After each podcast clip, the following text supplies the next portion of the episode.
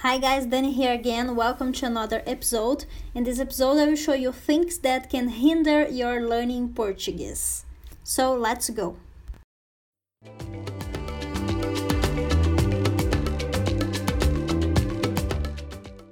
When you decorate ready-made phrases without understanding, without understanding how to form them. Uh, some people ask me, Dani, how to say I hope to see you soon em português. And I will say, espero ver você em, espero ver você em breve. This is a phrase. So you try to decorate this ready-made phrase, but you don't understand how to form this phrase. You don't understand what are the structure you have behind this phrase.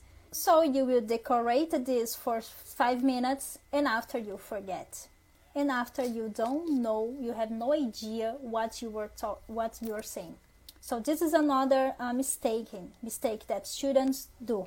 They, they decorate things and after they cannot uh, do the same. They, they cannot create phrase. They cannot apply this in another context so it doesn't help you. It was today's episode. If you like it, this episode, consider visiting my website brazilianing.com slash podcast and my social media as well.